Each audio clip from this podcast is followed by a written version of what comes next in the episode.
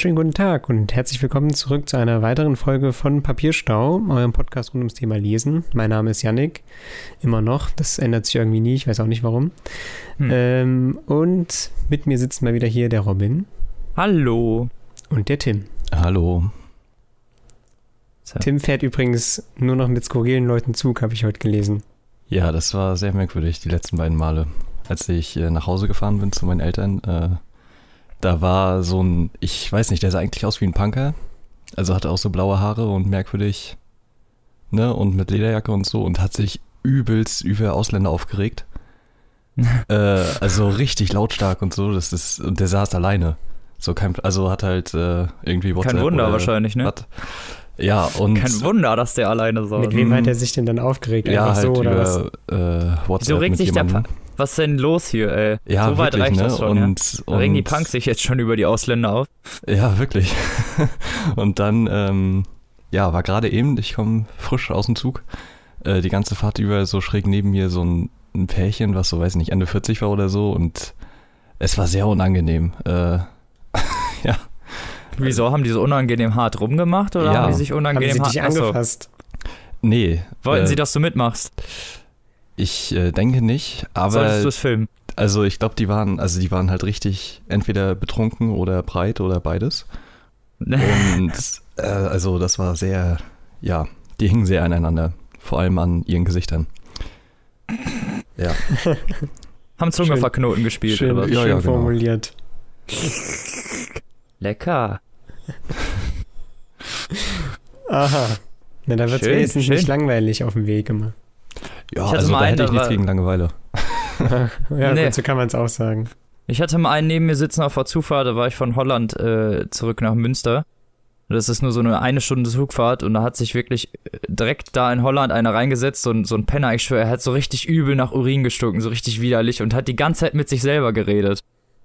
Immer okay. so, ja, nein, das muss da, also die kosmische Zusammengehörigkeit der Gefügung ist ganz anders. Also der hat auch so richtig, so richtig komisch geschwollen mit sich gesprochen die ganze Zeit. Und so. dann hat Robin sich neben ihn gesetzt und hat gesagt, ja, ja, genau, mein Bruder, so muss das ablaufen. Nee, ich saß da schon. Und es war sonst nicht so viel frei und keine Ahnung.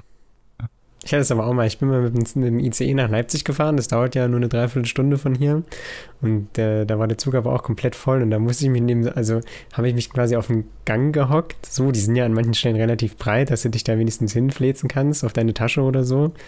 Ähm, störst ja keinen, wenn der Zug einmal fährt, dann läuft ja nicht ständig einer vorbei.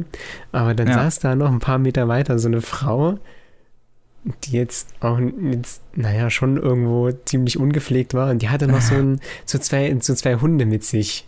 Weißt oh du, wie das, aber, also ich sag mal so, die Hunde waren mindestens so groß wie sie.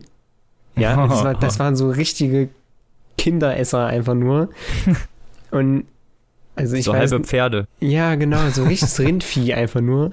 Und ich weiß nicht, wer mehr gemüffelt hat. Also sie oder der, die Hunde. Es war echt, es war super unangenehm einfach nur. Und da hat die mich die ganze Zeit vollgequatscht und ich hatte überhaupt keinen Bock mit der zu labern, ey. Weil die war auch e so wirr einfach e nur. Ekliger das, Gedankengang, vielleicht hängt das zusammen. Was, dass sie mich vollquatscht? Nein, dass sie und die Hunde gleich wow, hart Robin. stinken. Keine fünf Minuten schon der erste oh, Sodomie-Witz. Da habe ich, hab ich jetzt aber echt lang gebraucht, um zu verstehen, worauf ihr hinaus will. So, oh mein Gott. Alles klar. Ja, du bist, hallo. Du bist so unverdorben. Will, willkommen zurück nach zwei Wochen. Mann, Mann, Mann. Es war, alles, es war alles so sauber und rein in dieser Zeit und jetzt. Ah, Kommen wieder schade. die dreckigen Gedankengänge hier. Ja, das stimmt. So Aber apropos, es. ich habe noch äh, zwei kleine Anmerkungen zur letzten Folge. Und zwar, zum einen habe ich ja in der letzten Folge erzählt, dass ich im Kino war bei Hidden Figures. Ja. Und die Woche hat uns unsere Mathelehrerin erzählt, dass sie auch da drin war. Und da haben wir eine Stunde lang über Vektorgeometrie, also über Vektorgeometrie gesprochen. Das war sehr interessant. Was? Ähm, ja, in dem Film Was, das war interessant? Geht's, geht's ja, geht's ja um, um NASA und Berechnungen und so. Und da haben wir quasi, so. wurde quasi gefragt, was die da berechnen. Da hat sie uns das mal erklärt. Das war ganz witzig. Ach so, ich dachte so, hä, wir haben über den Film gesprochen und Vektor Nein, also wir in der Klasse gemacht. haben dann so. mit ihr quasi darüber gesprochen. Sie, ja, okay. Aber sie, sie fand ja, den auch gut, den Film. War sehr, war sehr witzig, mal zuzuhören. So. Und das andere war, ähm, weil ja let, weil beim letzten Mal von, was muss ich überlegen, von Peter Weiß, hieß der Peter Weiß, ja. die Ermittlung hatten. Yep. Ähm, und da ging es ja darum, dass die das quasi vor den eigentlichen Prozessen das Buch veröffentlicht haben. Mhm. Das ist mir so Oder während, während der Prozess. Ja, genau. So, ne? Und da ist mir so aufgefallen, das ist ja voll wie bei Millennium. Mega Übergang. Was?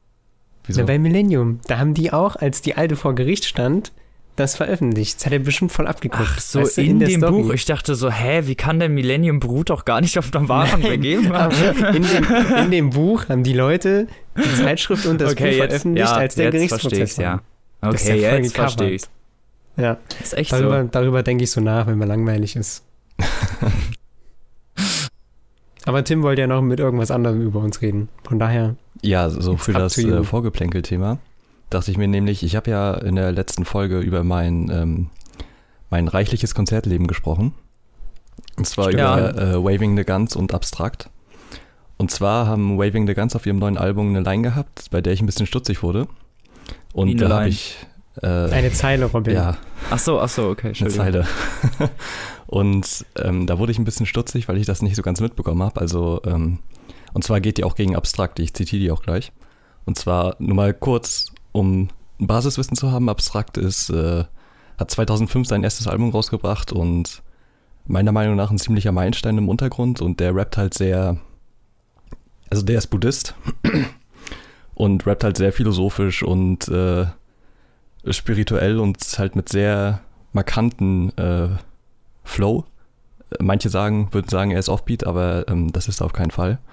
Und er hat jetzt vor einem halben Jahr ungefähr, hat er bei Facebook ähm, einen Post gemacht, er ist halb Österreicher und wohnt auch in Österreich, ähm, dass die Leute den Kanzlerkandidaten von der FPÖ wählen sollen. Ach du Scheiße. Ja, Ach was schon mal Scheiße. echt merkwürdig war, das hat er dann auch wieder gelöscht. Und kurz danach hat er ein Lied rausgebracht, das heißt Walter. Und zwar so wie die Waffe, nicht wie der Name. Und ähm, in dem er sehr, also das ist, ich würde nicht, also nicht sagen, dass es hundertprozentig recht ist, aber das, ja, ich weiß nicht, der hat halt sehr merkwürdige. Es weist leichte, es weist leichte rechte ja, Tendenzen auf. genau, also er hat sehr äh, Pegida und AfD-nahe äh, Rhetorik teilweise da drin. Äh, was echt, also wirklich, von dem habe ich das niemals erwartet. Und es ist voll geschockt, als ich das gehört habe. Und später hat er dann nochmal ein, äh, ein Lied gemacht, wo er sich dann dafür mehr oder weniger gerechtfertigt hat und so. Jedenfalls ähm, habe ich das üb- überhaupt nicht alles äh, mitbekommen und äh, die Line von Waving the Guns geht folgendermaßen. Leider bewies abstrakt, dass Meditieren und Lotus sitzen nicht vor geistigen braunen Kotspund schützen. So trage ich meine Sympathie für einen dopen Spitter mit einer Träne im Augenwinkel zu Grabe. Ja, Mann, das ist beileibe schade, doch über mein Fable für gute Rap stehen meine Ideale. Und ähm, das wollte ich so aus, als Ausgangspunkt nehmen, um euch mal darüber auszufragen, wie ihr das denn seht, was äh, im Privatrahmen eines Künstlers äh, so geschieht, ob das äh, eure Ansicht auf sein äh, Machwerk äh, irgendwie verändert. Das, ich habe da auch noch ein anderes Beispiel, um mal äh, im Autorenmilieu zu bleiben. Und zwar äh, auch wiederum durch eine Rap-Platte drauf gestoßen, und zwar Jack Unterweger. Das war ein österreichischer äh, Serienmörder. Der wurde ähm, für ein oder zwei Morde, glaube ich, ähm, verhaftet und hat dann im Knast angefangen, Bücher zu schreiben. Äh, also Romane und Gedichte und Kurzgeschichten und alles und sehr erfolgreich veröffentlicht worden und so. Noch während er im Gefängnis saß und ganz viele österreichische Intellektuelle und Autoren haben sich dann dafür eingesetzt, dass äh, er sich offensichtlich gebessert hat und dass er dann äh, rauskommt. Elfriede Ach so, Jelinek unter weil anderem. man intellektuell pamphletisieren kann oder was? Tötet man da Ja. keine Menschen mehr? Ich wusste, ich weiß nicht, Ja, was also er, er galt Okay. halt so als Nee, ja gelungenes okay. Beispiel für Resozialisierung, ne? Na Und gut. das äh, hat auch geklappt und der ist auch rausgekommen und ist dann halt in die High Society in Österreich aufgestiegen und so sofort und war dann in der ganzen Welt unterwegs und hat einfach nochmal oder wurde dann nochmal wenig später für neun weitere Morde Ja, äh, genau das meine festgenommen ich. und hat sich dann in seiner Zelle erhangen. ähm, Äh, Genau das meine ich ich aber auch noch nicht. Ja, Ja, das ist ey. äh, Thema auf dem neuen Album von Moloch Dilemma und Frank Sinatra Hexenkessel. Das Lied heißt auch Jack, falls ihr da mal reinhören wollt, da geht es quasi so um ihn. Das ist auch ein sehr interessanter Fall. Und da gibt es ja Dutzende Beispiele, ne? ob es jetzt Tom Cruise ist mit seinem Scientology-Ding oder Roman Polanski oder Mel Gibson mit allem, Wollte was er gemacht sagen, hat. der Äh, völlig behindert ist einfach nur. ich glaube, die Phase ist auch schon wieder äh, vorbei bei ihm. Also ja, das äh, erstmal nur, was, was Also, sagt ihr denn dazu? Also, also ich, ich glaube, wenn, also man bekommt ja auch nicht alles mit, was die Leute so machen oder manche Ja, klar. später, aber wenn man es wenn man's dann mitkriegt, ich glaube, dann fließt das schon in das Bild ein, was man von dem Menschen hat. Ähm, ich glaube aber mehr unbewusst. Also ich glaube, nur selten wird, wird dann also bewusst glaub, gesagt, dass man ich, den dann meidet oder seine Kunst nicht mehr wertschätzt. So. Ja. Ähm, äh, ich verstehe, was du. Manchmal versteh, kann man es halt auch getrennt betrachten. Also Ja, es gibt ja, halt Leute, die können das halt besser als andere. Also manche sagen, ja klar, hat der zum Beispiel in dem Beispiel, was du genannt hast, hat der, keine Ahnung, irgendwelche Leute umgebracht, aber er schreibt halt gute Bücher. So, manche Ja. kommen halt damit, können das, können das halt separater betrachten. Und bei manchen geht das gar nicht. Also das ist wahrscheinlich auch eine sehr persönliche Sache. Manchen sagen, nee, der hat das gemacht, das ist Kacke. So, da hau mir Kommt ab. natürlich auch damit. immer drauf an, was die machen. Ne? Ich meine, das ist jetzt natürlich auch ein sehr krasser Fall. So Ja, normale natürlich. Fälle wären ja eher, eher irgendwas, wenn die jetzt, keine Ahnung, äh, keinen Unterhalt zahlen, obwohl sie ganz viel Geld haben oder was weiß ich nicht. Oder ja, ihre aber, Mutter aus dem aber Haus das sind ja auch wiederum die Sachen, die man nicht mitbekommt, weil die halt auch zu ja, uninteressant also, sind. Ne? ja, genau. Vieles kriegst Ja, du gut, wahrscheinlich hast gar nicht mit, recht. was die Leute so So es machen. ist halt, ich, ich glaube, es kommt immer darauf an, vielleicht, ich würde auch behaupten, dass es dann auch eher auf zukünftige Werke zutrifft, die man dann von dem Autor liest.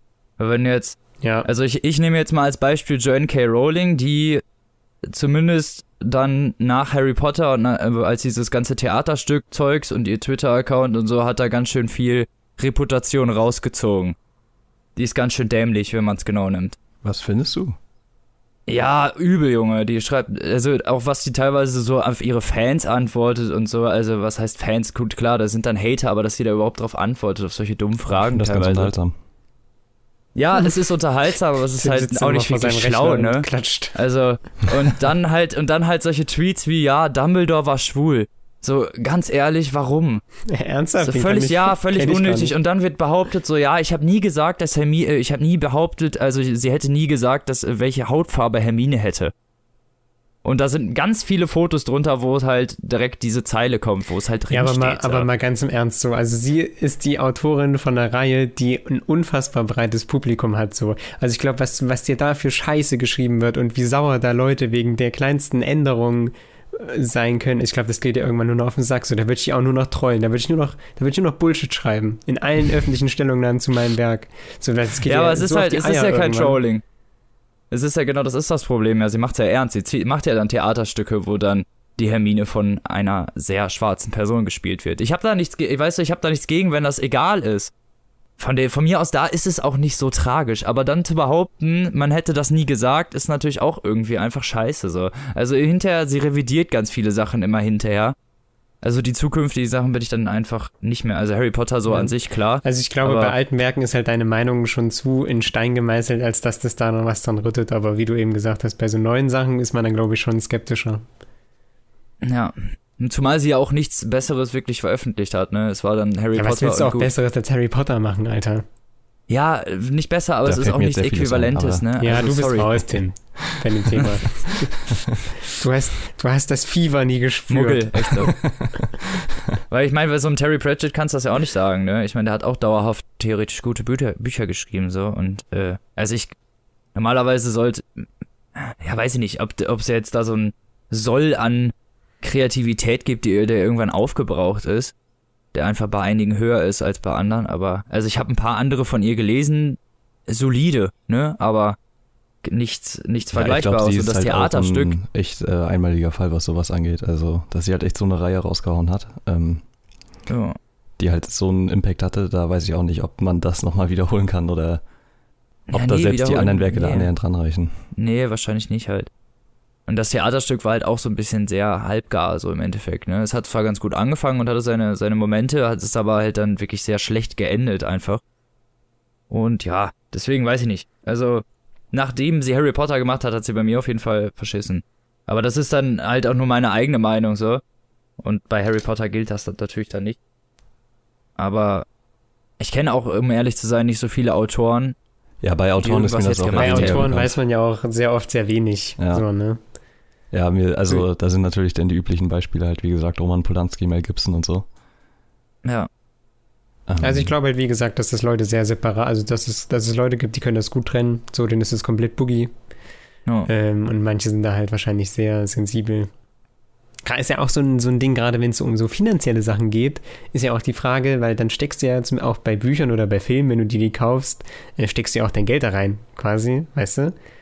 Ja, dann unterstützt du den denjenigen Ja, natürlich richtig. wiederum. Und ich ne, glaube, das ist auch noch so ein, ja. so ein zweifelhafter Punkt, der, der für viele dann auch entscheidend ist, weißt du?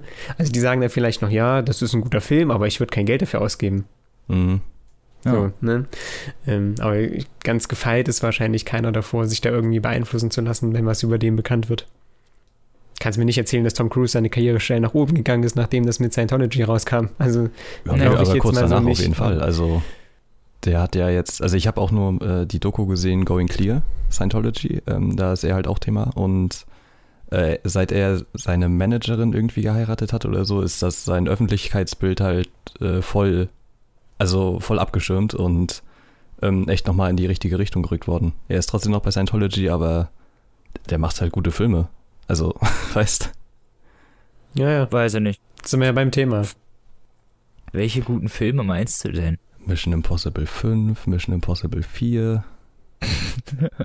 Mission Impossible 3. Ja, nee, die ersten drei waren nicht so gut, aber 4 und 5. das ist sogar mein Ernst. 5 ist richtig gut. Und ja, also, wenn ihr noch was. Ich habe gehört, die mussten den technisch größer machen, weil er so klein ist. ja, das ist. Äh, ja, der ist auch äh, sehr klein, glaube ich. Das fand ich sehr amüsant. Ja, wenn ihr nichts mehr dazu zu sagen habt, würde ich nochmal äh, mit einem Zitat von Wearing the Guns abschließen. Äh, Ja. Aus dem gleichen Song, der übrigens heißt ähm, An einem Strang, auf dem Album Eine Hand bricht die andere. Und zum Schluss sagen die dann nochmal, äh, an, all euch, an all euch Rap-Fans, Lieblingsrapper sind keine Heiligen. Ich meine Respekt an den, der dope am Mikrofon float. Doch wer inhaltliche Scheiße bringt, gehört auch damit konfrontiert, organisiert die Majestätsbeleidigung. Und ich denke, das kann man ja auf alles übertragen. Ich finde es immer krass, wie Tim in dieser Rap-Szene drin ist. Alter. Das hätte ich niemals gedacht am Anfang. So, ich bin immer, bin immer so ein bisschen verwundert und dann kommt mir so der übelst diepe Shit und dann bist du immer so, okay, ja, ja. krasse Sache. Auf nee, ich habe nichts mehr zu sagen. Ich habe alles Gut. gesagt. Dann äh, kannst du ja auch direkt loslegen. Nee, Robin fängt an, gell? Achso, Robin fängt an, stimmt. Ja. So ist es. So, ich darf anfangen und hab heute Wie unfassbar motiviert er klingt, Alter. Mega, ne? Mega. Äh, nee, äh, also ich habe heute der Quantenzauberer mitgebracht von Eowyn Käufer. Eowyn Käufer ist relativ bekannt durch äh, die Artemis Fowl Jugendbandreihe. Wird den einen oder anderen Hörern bestimmt was sagen. Ist auch eine meiner Lieblings-Kinderbuchreihen nach Harry Potter oder mit Harry Potter. Obwohl ich Artemis Fowl immer ein bisschen cooler fand. Der Quantenzauber bzw. Warp heißt die Oberserie ist äh, so das neue, ja, die, neue Jugendbuchreihe, die er so rausgebracht hat. Und da geht's vor allem so um Zeitreise. Und es fängt damit an, dass ein Junge im, im, 18., im 19. Jahrhundert, 1890 oder 1895, glaube ich, im Schlafzimmer eines, äh, eines Herren steht, eines, eines reichen älteren Herren und äh, mit seinem Meister und seinen ersten Auftragsmord durchführen soll.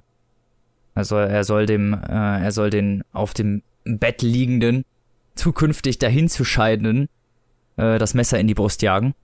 Und sein Meister Garrick, ein recht makabrer Typ, der früher Zauberer war, beziehungsweise so lange, bis er seine Assistentin äh, aus Versehen durchgesägt hat. Der Klassiker. Ups. Ups. Und dabei ist ihm aufgefallen, dass ihm das wohl ein bisschen mehr Spaß macht, als nur die Leute zum Jubeln zu bringen. Und der ist halt so der Meister. Er hat den Riley irgendwann außer Gasse gerettet, wie er selber behauptet, vor Kannibalen. Und äh, zieht den seit, äh, zieht, zieht den so auf und versucht den so zum neuen Garrick zu machen, also zu seinem Lehrlingsauftragsmörder. Und das ist halt so sein erster Job und dann sie, sie schleichen halt in diesem Schlafzimmer und wollen halt diesen, diesen ältlichen Herrn auf dem Bett umbringen. Äh, und Riley traut sich halt nicht. Sie stehen halt neben dem Bett und er will ihm das Messer reinjagen, aber er traut sich halt nicht wirklich. Und auf einmal fängt ein Amulett, was um den Hals, um dem, um, um, um Hals des Mannes hängt, an zu leuchten und gibt so einen schrillen Ton von sich. Und der Mann äh, schreckt halt auf und glaubt, das ist ein Fehlalarm dieses Amuletts und fragt dann, was die da wollen und sagt dann, dass sie ihn, dass der Junge ihn nicht töten soll und der Gary packt halt die Hand des Jungen und sticht halt zu.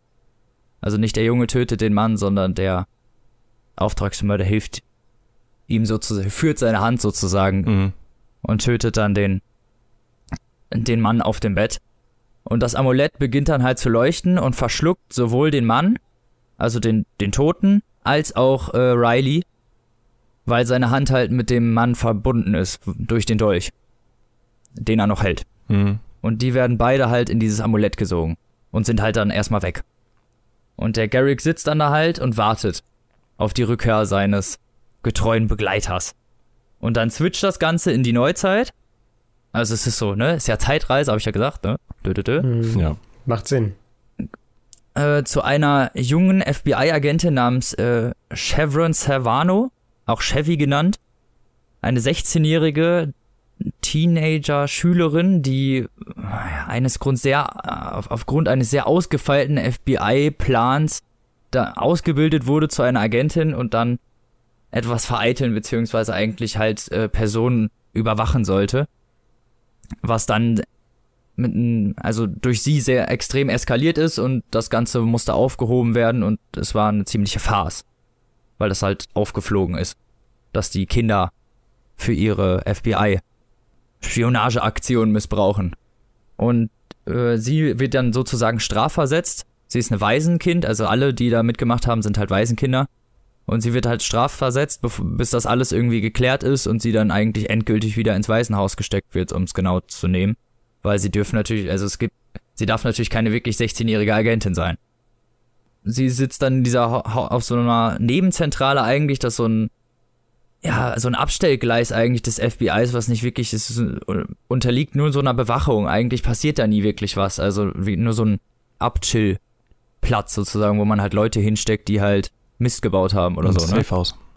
Ja, nee, genau. Ein Safehouse ist es nicht, sondern halt, äh, halt so ein Abstelllager, ne? Okay. So, ein, so, ein, Mhm. so, ein, so ein Abzweig des FBIs, wo sie, wo sie sie dann halt reinstecken, weil sie da keinen Ärger machen kann.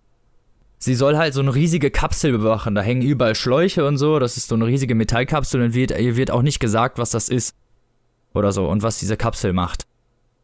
Und ähm, der Oberaufseher geht dann halt eines Tages irgendwann weg so und sie soll alleine drauf aufpassen und macht halt ihr, ihr Training und so und auf einmal platzt halt in dem Bad, wo sie steht, der Spiegel reißt so ein und alles platzt so und es gibt überall Explosionen und das halbe Gebäude fliegt so ungefähr auseinander und aus dieser Kapsel fliegen dann halt äh, Riley und ein sehr deformierter Mann, also vorher den er natürlich umgebracht hat. Mhm. Der hat auf einmal einen Affenarm und gelbliches Blut. Aber der Riley ist- ist recht unversehrt, also. Außer dass er halt nun mal dabei gesehen wurde, wie er den Dolch hält, ne? Dem der Mann in der Brust steckt. Also er wurde auf jeden Fall, er wird auf jeden Fall des Mordes direkt bezichtigt, so, obwohl das ja eigentlich im Endeffekt gar nicht war. Und die Chevy, die Chevy kommt dann und nimmt ihn halt fest und steckt ihn erstmal in eine Zelle. Äh, Und dann kommen halt, kommt halt ihr, ihr Aufseher wieder und ruft halt ein Einsatzteam, weil sie äh, zurück müssen. Also die, der, der, der, der ältliche Mann ist eigentlich jemand, der sich vor Jahren ver, ver, einfach verpisst hat. Und diese Kapsel ist nur dafür da gewesen, als äh, sein Rückzugsort zu drehen, sozusagen in die Neuzeit. Ah, okay. Das war dieser eigentlich, das war die eigentliche Aufgabe dieser Kapsel so und die hat sie ja dann theoretisch erfüllt. Und das sind aber so zwei Verbindungspunkte, ist wie so ein schwarzes Loch kann man sich das vorstellen, weißt du? Es ist Mhm. dieser eine Ort in unserer Zeit und der andere Ort in der Vergangenheit.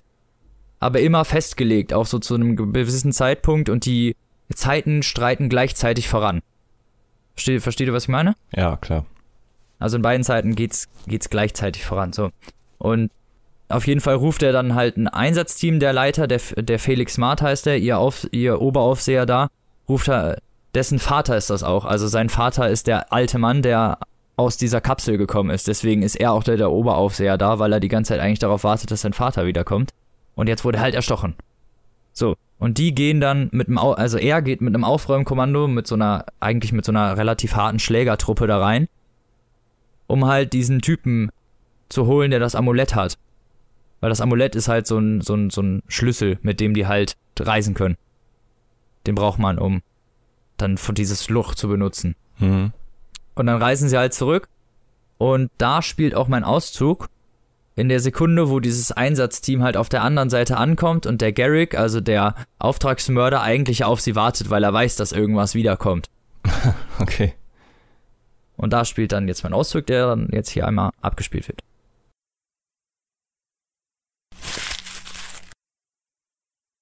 Wenn ein Zeitreisender das Wurmloch verlässt und der Quantenschaum sie wieder verfestigt, erlebt der Reisende einen kurzen, schnellen, vergessenen Augenblick vollkommener Klarheit und Einheit mit der Welt. Alles ist eins und alles ist meins, wie Charles Smart bei seiner berühmtesten Gastvorlesung an der Columbia University so treffend gesagt hatte. Wenn sich diese kleinen virtuellen Partikel auflösen, verschmilzt der Mensch buchstäblich mit dem Universum. Natürlich war das nur eine Vermutung, da es keinen Beweis für diesen kurzen Moment des Einsseins gab, dafür waren sie zu kurz und bisher war es auch nicht möglich, sie in irgendeiner Weise aufzuzeichnen. Danach hatte Professor Smart recht.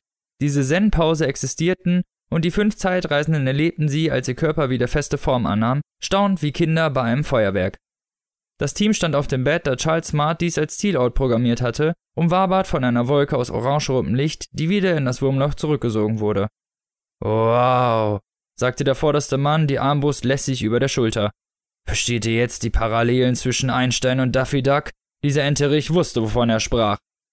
Normalerweise hätte diese Phase kosmischer Weisheit noch ungefähr acht Sekunden länger gedauert, doch Garrick erkannte instinktiv, dass das Schicksal ihm vermutlich nie wieder eine solche Gelegenheit präsentieren würde. Wie ein tollkühner Todesteufel sprang er aus seinem Versteck auf das Himmelbett, wo seine Gegner wie Lämmer auf der Schlachtbank standen. Na dann schieß doch mal los, Jungs, dachte er. Garricks Angriff zerstörte den Kokon seliger Harmonie und die Männer des Aufbaukommandos waren schlagartig hellwach und auf der Hut. Alle, bis auf Felix Smart, der noch von Quantenpartikeln umschwirrt war, sodass seine Extremitäten sich bogen und verzerrten, als wäre er unter Wasser. Garrick genoss seinen ersten Hieb, da sofort warmes rotes Blut floss. Er hatte befürchtet, dass seine Klinge auf irgendeine Schutzkleidung stieß, doch obwohl das Material des seltsamen schwarzen Anzugs ungewöhnlich zäh war, konnte es der Schärfe seines teuren Fischermessers nicht standhalten. Der Mann, der irgendetwas über Enten gesagt hatte, sank mit durchstoßenem Herzen auf die Laken. Der zweite Neuankömmling nahm eine Art Boxerhaltung ein und versetzte Garrick einen blitzschnellen Faustschlag in den Solarplexus. Der Auftragsmörder stieß ein Ächzen aus, nicht vor Schmerz, sondern vor Überraschung. Diese dunklen Dämonen waren schnell, aber das hatte nichts mit Zauberei zu tun, und es würde schon deutlich mehr Kraft brauchen, um den flachen Muskelpanzer von Garricks Torso zu durchdringen. Garrick hatte viele verschiedene Kampfkünste studiert, von kornischem Ringen bis zu Okinawa-Karate, und er nahm sich von allem, was er gebrauchen konnte. Dazu kam noch seine ganz persönliche Spezialität: Fingerfertigkeit. Sein Stil konnte weder eindeutig nachgewiesen noch abgewehrt werden, denn es gab nur einen Meister und einen Schüler. Der Zauberer nutzte seine besondere Fähigkeit und wechselte das Messer in die linke Hand. Der zweite schwarze Mann folgte der Bewegung aufmerksam, dabei entging ihm jedoch der Wurfspieß, der wie aus dem Nichts aus Garricks rechter Hand spross. Als der Mann in Schwarz aus dem Augenwinkel das tödliche Funkeln bemerkte, steuerte der Spieß bereits sein Ziel an, jedoch nicht den zweiten Mann, sondern den dritten. Der zweite Mann begriff es zu spät, was sich abspielte und sah nur noch, wie der Wurfspieß die Brust seines Kameraden durchbohrte, da schlitzte ihm schon das Fischermesser die Kehle auf. So viel Blut, dachte Garrick, ein Meer von Blut. Drei Männer des Aufräumkommandos waren bereits ausgeschaltet. Der vierte beschloss, lieber anzugreifen, als sich einfach abschlachten zu lassen. Der Kerl war ein echter Kraftbolzen, der im ganzen FBI bekannt war, weil er einmal bei einer Kneipenprügelei in Las Vegas einen Boxweltmeister K.O. geschlagen hatte. Er landete einen blitzartigen rechten Cross, der einen Elefanten umgehauen hätte, und legte sich im Geiste bereits die nächsten drei Schläge zurecht. Doch die brauchte er nicht mehr.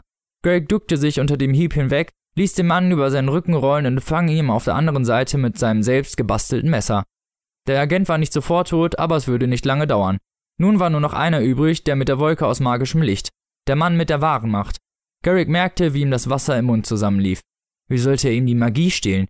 Wie ging so etwas? Vielleicht mit einem Zauberspruch? Oder brauchte er dafür ein Pentagramm? Alles, was er in der Vergangenheit ausprobiert hatte, um wenigstens einen Funken Magie aus dem Äther zu saugen, erschien ihm nun völlig absurd.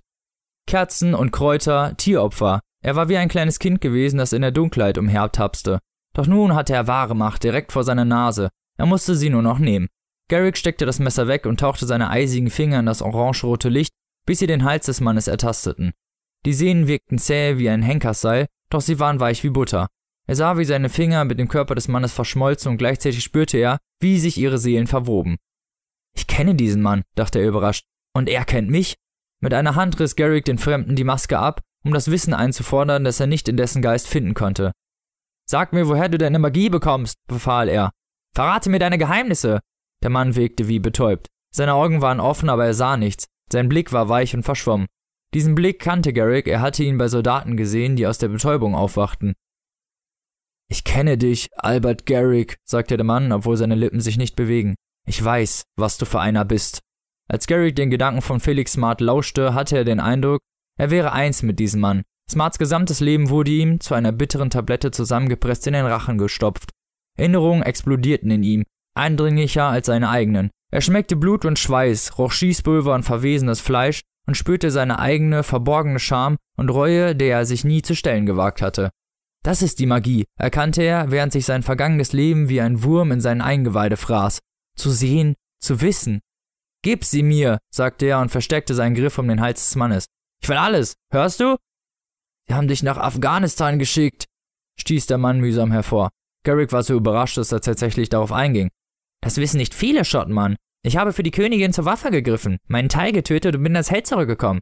Dann schüttelte er den Kopf, um den anderen Mann aus seiner Erinnerung zu vertreiben. Hör auf mit dem Gefasel und verrate mir deine Geheimnisse. Der Mann schloss die Augen. Er wirkte traurig. Das kann ich nicht. Und da ich weiß, was du vorhast. Garrick sah, wie seine Hand sich einem roten Knopf an seinem Gürtel näherte und packte ihn am Unterarm. Dem Moment schloss sich ein Quantenkreis und auf allen Ebenen wurden Informationen ausgetauscht. Wissen, Geheimnisse und die Existenz ihres Wesens. Alles wirbelte zwischen beiden im Kampf verbundenen Männern hin und her. Garrick hatte Mühe in diesem Sturm der Erkenntnis, sein Ich nicht zu verlieren. Er sah und verstand alles, von Amöben bis zu Mikrowellen. Er nahm sich selbst als eine Ansammlung flirrender Neuronen wahr und begriff das Konzept. Er sah die Oberfläche des Mondes, eine von Dinosauriern beherrschte Erde, Streichholzschachtel große Computer, den schottischen Wissenschaftler, das junge Shawnee-Mädchen und den jungen Riley. Riley, dachte er, doch der Gedanke schlierte sofort auf einer Woge Quantenschaum davon. Als Garrick den Kopf abwandte, um den Gedanken nachzusehen, nutzte der Schotte seine Unaufmerksamkeit und drückte auf den roten Knopf an seinem Gürtel. Garrick spürte die Bewegung von Quecksilber, roch explosive Chemikalien und wusste, dass es nur eine Möglichkeit gab, dem Tod vielleicht noch zu entrinnen. Er presste mit der Hand Felix Smarts Luftröhre zusammen und stürzte sich zusammen mit ihm in den kleinen posierenden Lichtkreis in der Mitte des Bettes. Es schien kaum möglich und widersprach aller Erfahrung, dass zwei ausgewachsene Männer in dieser winzigen Öffnung passten, doch das Wurmloch war reine Physik und tat, was es tun sollte. Es dematerialisierte die beiden kämpfenden Männer und zwar genau in dem Moment, als die Anzugbombe explodierte.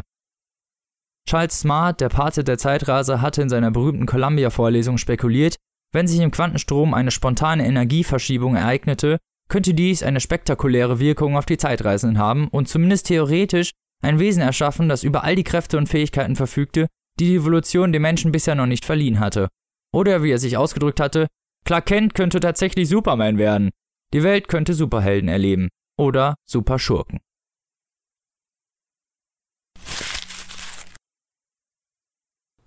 Ja, und wie man in dem Auszug ganz gut gehört hat, bringt er halt dann eiskalt das gesamte Auftrags, also das ganze Aufräumkommando legt er um. Komplett alleine mit nur einem Fischermesser. Was halt dann schon zeigt, wie talentiert er ist, sagen wir es mal so. Was er für ein krasser Babu ist. Was er für krasser Ficker ist, genau. So. Der, am Ende passiert ja, da, da greift er ja den Felix an und der drückt auf seinen Selbstzerstörungsknopf und zusammen fliegen sie in dieses Loch rein und verschmelzen, weil in der Sekunde, in der sie in das Loch fallen, explodiert so ein Selbstzerstörungsmechanismus an dem Anzug, der halt dafür da ist, falls irgendwas passiert. Und da sie in der Sekunde in dem Loch sind, verschmilzt durch die Explosion, verschmelzen die beiden zueinander und er wird halt so ein Superwesen, wenn man es genau nimmt. Und hat halt, ja, wenn man es, also hat fast die, das gesamte Wissen der Menschheit und evolutionär ist er weiterentwickelt. Also er kann schneller reagieren und ist schneller und also noch übler als vorher. Er war ja vorher schon ein krasser Auftragskiller und jetzt nach dieser Explosion mit der Verschmelzung dieses toten Oberaufsehers, der ja alles weiß über dieses ganze Projekt und natürlich auch ein relativ gebildeter Mann war, auch seine alle seine Erinnerung und sein ganzes Wissen erlangt hat.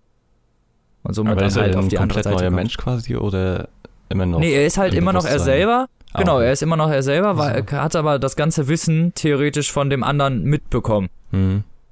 Also hat eigentlich nur die positiven Eigenschaften und kommt dann halt als obermächtiges Vieh sozusagen hinten auf der anderen Seite wieder raus, sieht aber natürlich ganz normal aus, ne? Ja. Das erste, sein erstes Ziel ist, sich natürlich dann Riley zu schnappen, so. Um, weil es ist ja sein Lehrling, ne? Er betrachtet den auch so ein bisschen als Sohn, obwohl das ja nicht wirklich sein Sohn ist und Riley das auch irgendwie gar nicht so gut leiden kann. Aber er ja, will ihn halt. Fragen, hat er denn überhaupt Bock drauf auf das äh, Auftragsmorden? Nee, hat er nicht. Achso. Der, der will das, der will das von Anfang an nicht, der sträubt sich da schon. Also er hat eigentlich nur eine Möglichkeit. Also es heißt entweder er bringt den um oder der Garrick muss hinterher zwei Leichen beseitigen. Ne? Es okay. kommt auf selber raus. So, also entweder ist er tot oder er bringt jemanden um. So, er kann sich das natürlich aussuchen. Wie jede liebevolle Vaterfigur. Ja, natürlich. er will sich den halt holen und der Riley ist in der Zwischenzeit aus der Zelle halt ausgebrochen und schafft's halt mit der Chevy zu fliehen. Aber da der Garrick halt sehr viele Fähigkeiten besitzt, entkommt er halt relativ schnell der Falle, die sie ihm gestellt haben und äh, von da an ist er halt auf der Verfolgung nach den beiden und will sie halt äh, wiederkriegen. Vor allem will er halt natürlich auch irgendwie in seine Zeit zurück. Da, da geht's dann weiter. Also ich will mehr will ich so, eigentlich okay. nicht unbedingt Also da, darauf läuft die Story quasi hinaus. Ja, genau. okay. genau. Also es ist irgendwann das auch, dass die beiden halt zurück in die Zeit, also die beiden müssen irgendwann Zurück in die Zukunft. zurück, nee, müssen zurück erstmal in die Vergangenheit, aus der Zeit, wo Riley halt herkommt. Achso, okay. Und diese Chevy, die ja eigentlich aus der Neuzeit kommt, muss dann halt zurück ins London des 18. Jahrhunderts. Was ganz spannend ist. Also die Geschichte an sich ist insgesamt extrem spannend. Also hat mir Spaß gemacht. Ist so Jugendbuch, habe ich ja schon gesagt, ne? Hört, hört man ja auch. Es ist so ein paar Sachen, die so, weiß ich nicht, wo man bei Realismus, weiß ich nicht, muss man halt ein Auge zudrücken einfach. Kann Ja, einem gefallen, stimmt. kann einem nicht gefallen, so, ne? Also ich, ich kann verstehen, dass das so eine zwiegespaltene Sache ist. Weil sowas, mir hat am Anfang das auch nicht so ganz gepasst, so, weil, äh, ja, da ist halt ein bisschen sehr an den Haaren herbeigezogen ist, dann vor allen Dingen mit dieser Explosion und dass er dann so ein überkrasser Typ ist und so. ist auch schwierig zu erklären. Wie, nee, wo war denn das? Gibt es nicht irgendeinen Superheld, wo ein Experiment schiefgegangen ist, was ihn so gemacht hat, wie er ist? So, fast jeder. So, Ja. ja, ist echt so. Ja, da bin ich raus. Ich habe keine Ahnung bei Superhelden. Deadpool zum Beispiel. Okay. Ja. Ja, also er ist wie Deadpool, krass. er ist wie verrückt. Deadpool. Ja, aber er kann sterben. Ja, Im okay. Gegensatz zu Deadpool. Ach, Deadpool kann nicht sterben? Okay. Nein, gar nicht. okay. Gar nicht, gar nicht. Hm. Ich brauche mal so einen Crashkurs irgendwann. Ja, der hat Ja, halt die Kräfte von Wolverine auch, ne? Also die Selbstheilungskräfte. Wer jetzt Deadpool oder der Typ aus dem Mhm, Buch? Deadpool. Achso, okay. Und Deadpool hat alles. Aber er kann nicht sehen, oder? War das nicht so? Nee, das war Nee. Daredevil. Ach, komm, weiter geht's jetzt. Ich, Aber der hat keine Eltern, das war der doch, Ich- ne? Nein, das war der, das war Batman. nein, das, das war der, das war der Fledermausmensch. war das, das nicht der, der, zu der diese Spinnenweben aus seinem Penis schießen kann? Nein, das war. Hä, was meinst wär- du denn? Das war Hellboy. Verwechselst du gerade. Das war Hellboy. Jetzt werfen wir alles zusammen. Not Red. Ah. Nein, also es ist halt, ne, es ist dann so eine Frage, ne? Wer das mag, der, der mag's und äh, wer nicht, der nicht. Ja, so. Aber es so ist halt insgesamt ne, bei trotzdem, wenn man, wenn man sich da reinfinden kann, ist es doch recht spannend geschrieben. Ewing Käufer hat sowieso eine, so eine recht fluente Art zu schreiben. Es ist halt immer so dieser bestimmte Grad aus Beschreibung und äh, Aktion, der dann halt immer sehr, ja, geradlinig verläuft und damit halt einfach nie, also du hast nie zu viele Beschreibungen, du hast immer genauso, so viel, dass es reicht, um dir so ein eigenes Bild im Kopf so ungefähr darzustellen, so ja, wo sind die gerade ungefähr, aber es ist halt nicht so viel, dass du da immer denkst, oh mein Gott, so, jetzt muss ich noch drei Seiten lesen, wie viele Lampen in dem Keller hängen. ja, da gibt's auch so Bücher, die dann so völlig, völlig übertrieben beschreiben. Metro, Metro zum Beispiel. Ja, Metro, das war, der, der hatte halt das Talent zu beschreiben, ohne dass man, Zu beschreiben. genau, ohne zu beschreiben, ohne dass man sich darunter was vorstellen konnte. Ach ja. Das war Okay, sehr ich glaube, gut. glaub, er hasst So. uns, wenn es Ja, ich glaube, ja, zum Glück kann er bestimmt unsere Sprache nicht. Ja. Ha! Und Vorteil äh, wie viele Teile gibt es mittlerweile von der Reihe? Äh, drei. Der letzte ist jetzt, let, äh, der letzte ist jetzt letztens erst rausgekommen, ja, ja. Hast du alle gelesen? Nein, ich habe jetzt nur den ersten gelesen. Und der erste ist übrigens auch für alle Leute, die ein E-Book besitzen oder auf dem Computer lesen oder so, im Moment als XXL Leseprobe, also komplett umsonst äh, lesbar. Das ist aber auch schön. XXL Leseprobe. Also das ganze Buch. Ja, ich überlege mir dann Okay. am Ende, ob ich mir das hole, ne? Ich weniger. genau. Ja, so ist es halt. Im Moment Kindle-Edition kostet gar nichts. Also wer ein Kindle hat, kann sich's einfach runterladen. So, Okay. also positiv, positiv an dem Buch hat mir halt, äh, wie gesagt, die Geschichte gefallen und wie es vorangeht und dass ich, ja, es ist halt ein Jugendbuch, man an einigen Stellen weiß man halt schon ziemlich lange vorher, was passiert, wenn's, bevor es passiert, aber es ist Hm. halt nie nicht Das zu hat, das hat nichts mit Jugendbuch zu tun, das kann ich dir nachher noch sagen, Ja, wenn gut, ich dran bin. okay. Das ist, voll, Ähm, das ist vollkommen unabhängig. Negativ äh, ist mir am Anfang vor allen Dingen so diese, diese, ja, aufgesetzten jugendlichen Sprüche der Hauptprotagonistin aufgefallen, die aber dann irgendwann. Wie war, wie war das? Weil, was hatten wir damals bei Millennium? Was die Alte zu ihm sagt? Ähm, occasional Lover. Ja, Occasional, genau, ja, genau. sowas. Oh, jetzt hab ich, Ah. muss ich kurz drüber nachdenken. Ich vergesse Ja, das war diese wieder. Englischka Denglischkacke, aber sie halt, Fand sie so kloppt halt witzig. immer so, so, so wannabe-ironische Sprüche heraus, weißt du, die halt so ein, die so in so einer Fernsehserie sehen würdest, weißt du, aber die niemand im realen Leben sagt, so. Okay. Mhm. Ja, ich weiß, was du meinst. Auch wenn es immer schwierig ist, da ein Beispiel zu finden, aber man merkt es ja in der Situation, wenn es unangebracht ist einfach. Ja, genau, es ist halt, Ja. ne, man gewöhnt sich einfach dran, sagen wir es mal so. Man gewöhnt sich einfach dran. Das Buch kostet 0 Euro, deswegen würde ich sowieso sagen, ne, lest es einfach. Und äh, wenn ihr es noch nicht gemacht habt, lest auf jeden Fall auch Artemis Fowl. Das stelle ich irgendwann bestimmt nochmal vor, aber ja. Ist vom selben Autor. Okay. Okay, Soweit. dann übernehme ich jetzt, ne? Ja. Jetzt, jetzt tauchen wir wieder, Robin, wir tauchen jetzt wieder ins tiefste Gangster-Genre ab, Alter, ich sage dir. Ich weiß. Ja, es äh, hat aufgehört mit Hip-Hop und das geht direkt weiter damit. Ähm, diesmal aber nicht mit, Mülltonnen. Ja, diesmal nicht mit Musik, äh, sondern mit einem anderen Aspekt und zwar ähm, Graffiti. Denn ich habe gelesen Odem on the Run, äh, geschrieben von Odem und äh, Jürgen Deppe. Und mit dem schönen Untertitel Eine Jugend in der Graffiti-Szene. Erschien im Schwarzkopf und Schwarzkopf Verlag. Ähm, Professional Haircare for you. Und äh, ja, das Buch ist äh, 97 erschienen. Das erste Mal. Es gibt mittlerweile ähm, 2015 wurde nochmal eine neue Edition rausgebracht. Äh, kostet 15 Euro und ähm, also ist ja ein bisschen teurer als so ein übliches Taschenbuch, aber ähm, ich kann schon sehen, warum, weil also das, das Cover ist erstmal ein bisschen härtere Pappe und es gibt äh, 16 Seiten äh, mit Bildern von seinem äh, von seinen Werken quasi, die halt äh, Hochglanz bedruckt sind und farbig. Ähm, was halt sehr schön anzusehen ist. Und jedenfalls geht's äh, ja um Odem. Der ist einer der ja, einflussreichsten äh, Writer in Berlin gewesen, Anfang der 90er. Und in dem Buch geht's äh, quasi von, von, seinem, äh, von seinen ersten Berührungspunkten zu Hip-Hop und zu Graffiti bis zum Absturz, mehr oder weniger. Und das ist ungefähr eine Zeitspanne äh, zwischen 89 und äh, 94.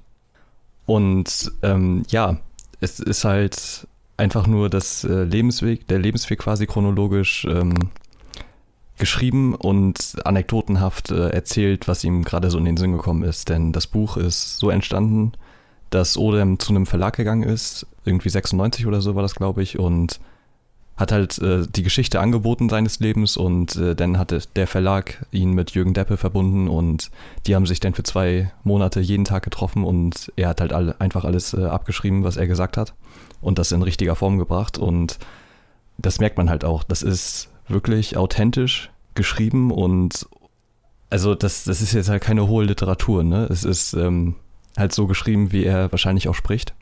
Hm. Und ähm, ja, ich habe, äh, mein Auszug ist direkt im ersten Kapitel des Buches. Und ähm, es geht äh, direkt darum, dass äh, jemand gestorben ist bei einer Aktion, als die äh, einen Zug äh, gemalt haben. Von da an merkt man schon, dass es eigentlich ziemlich schonungslos ist und null romantisiert. Und in dem, in dem Auszug äh, erklärt er quasi direkt seine die Motivation für das für Graffiti und ähm, das alles, was ihn, was ihn dazu treibt, obwohl das gesellschaftlich nicht äh, akzeptiert war. Und da können wir jetzt mal kurz reinhören.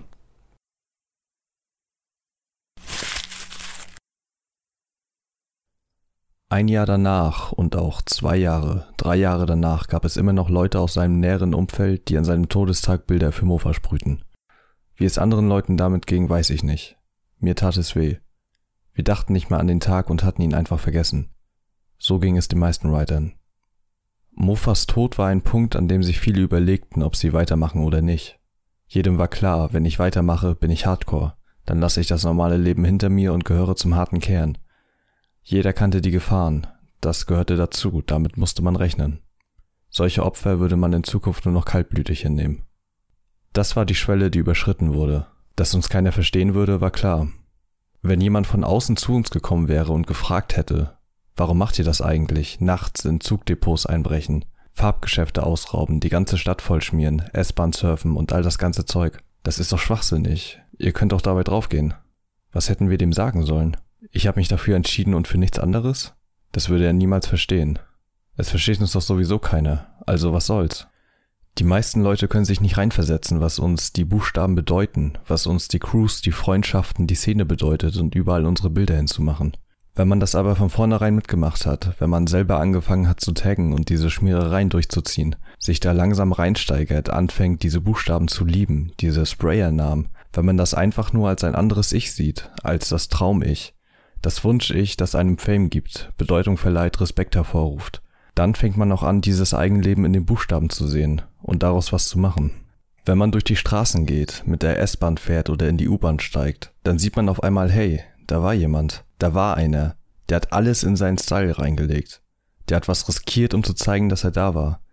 Der hat seine ganze Power, seine ganze Fantasie in den Style gelegt und hat ihm Leben eingehaucht. Der bewegt sich, hat Kraft und Macht, Schönheit, Eleganz, Ausdruck. Wenn du das sehen kannst, wenn du weißt, worum es geht, wenn du eine Ahnung hast, was dahinter steckt, dann gehst du durch die Straßen und siehst das mit ganz anderen Augen. Dann erkennst du plötzlich etwas wieder und denkst dir, den kenne ich. Dabei hast du ihn noch nie gesehen. Nur sein Style. Du siehst das, erkennst das, erkennst die Power, die dahinter steckt und plötzlich bist du selber mittendrin. Man muss das nur sehen wollen. Schon wenn man zwei verschiedene Tags sieht, weiß man, da stecken mehr Leute dahinter. Da ist eine eingeschworene Gemeinschaft. Man kennt sie nicht, weiß nur, sie ist da und man würde sie gerne kennenlernen würde gerne mitmachen, dabei sein, dazugehören. Man liebt das einfach, dieses Geheimnisvolle. Und wenn man die Person dann auch noch kennenlernt, wenn man weiß, wer was gemacht hat und man sieht, der war da und da. Mensch, hat der Junge denn keine Angst? Vielleicht ja, aber er macht es einfach. Zieht es durch. Einfach so. Frech. Wenn man das sieht, ist man drin. Der Beamte, der mit seinem Köfferchen auf dem S-Bahnhof steht, wird das nie verstehen und verachtet uns. Aber das war unsere Entscheidung. Wir wollen so leben und nahmen die Opfer in Kauf. Das schweißte uns zusammen. Wenn wir aufgehört hätten, nur weil einer dabei draufgegangen war, dann wäre das alles eine Lüge und Mofas Tod umsonst gewesen. Also zogen wir es durch. Es war kein Spaß mehr, zumindest nicht für mich. Ich wollte nur noch sprühen, Action machen, Hardcore leben. Das wurde mein einziger Lebensinhalt. So ging es vielen und wir zogen es durch. Mofa war irgendwann einfach vergessen.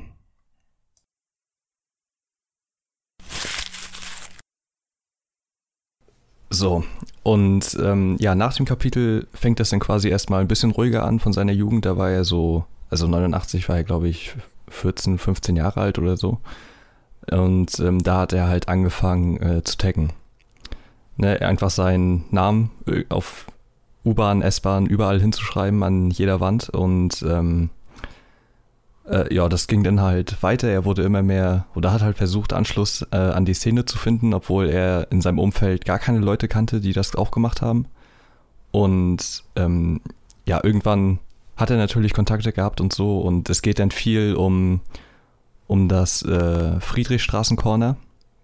Ähm, halt ein Treffpunkt äh, für alle weitergefühlt in Berlin, der mit der Zeit auch immer größer wurde und äh, wo sie halt einfach irgendwie jeden Tag irgendwelche Aktionen gemacht haben, äh, wo sie sich da, weiß ich nicht, entweder sind die Partys machen gegangen, saufen oder sind halt irgendwie losgegangen und haben irgendwelche Züge bemalt. Ähm, das ist ein Großteil des Buches, äh, diese irgendwelche Aktionen, die dann da halt beschrieben werden und es geht auch viel um die Kontakte in der Szene, die er hatte zu anderen namhaften Writern, wie zum Beispiel Amok oder Shaq. Äh, Shaq ist beispielsweise auch heute noch aktiv. Wie er zu denen gekommen ist, was die zusammen durchgemacht haben und ähm, es werden auch alle Leute unter ihrem Pseudonym, unter ihrem richtigen Pseudonym erwähnt. Also natürlich ja, okay. keine richtigen Namen, ne? Und es hat auch ja keine Strafverfahren oder so gegeben. Also das war nicht Beweislast. Da kannst du natürlich mhm. davon ausgehen, dass die Polizei das auch gelesen hat.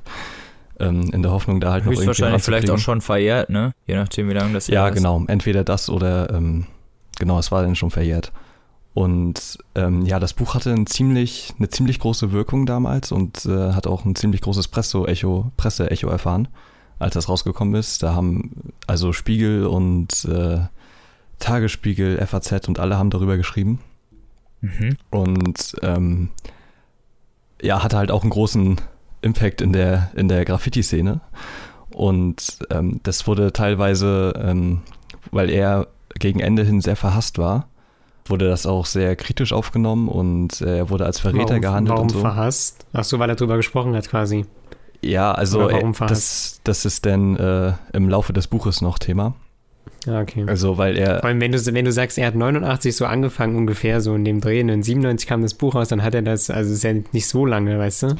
das ist er in der Szene halt schon sehr lange. Also, es ist ja alles in Relation zu betrachten. In der Szene ist das Ja, halt gut, schon okay. wesentlich viel. Also, der, der hauptsächliche Teil spielt halt zwischen 92 und 94, ähm, wo er so echt sein, äh, sein, seine Hochphase hatte und ja, halt mit Amok und Shaq so die Kings, einer der Kings in Berlin war und seine eigene Crew, die SOS-Crew, halt so die besten äh, Writer hatte und äh, ja, die halt wirklich bekannt waren, auch international und in ganz vielen Magazinen und äh, überall abgedruckt wurden. Und äh, ja, das, der Ruhm ist ihnen dann äh, quasi schon zu Kopf gestiegen. Und es ist halt echt erfrischend zu lesen, wie äh, selbstreflektierend er schreibt. Weil, also er, er sagt ja auch selber in dem Buch, ähm, er hat halt keinen Hauptschulabschluss. Ähm, Also gar keinen, quasi. Nee. Mhm. Äh, hat irgendwie zweimal wiederholt oder so, aber halt ab der neunten Klasse quasi hat äh, Graffiti einfach sein Leben so sehr eingenommen, dass ihm alles egal war. Und ähm, er hat dann auch irgendwann nochmal eine Ausbildung angefangen, um überhaupt irgendwie Geld zu haben. Äh, von so einer Sozialstation, die sich für genau solche Leute kümmert. Und ähm, die hat er dann halt auch irgendwann abgebrochen. Aber also als zu einem Zeitpunkt, an dem er schon einigermaßen Geld damit machen konnte, mit Auftragsarbeiten und Leinwänden Mhm. und sowas und Ausstellungen. Und ähm, ihm ist halt sehr viel gelegen an dem äh, Style.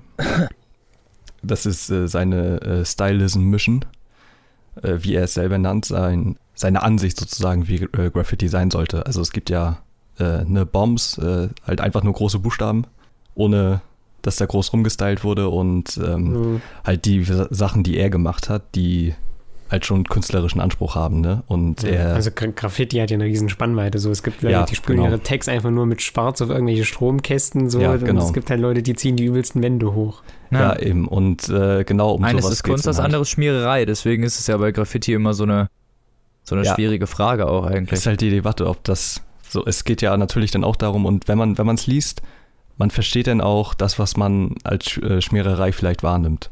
Äh, man kann dann schon nachvollziehen, warum es das gibt und dass es Leute machen.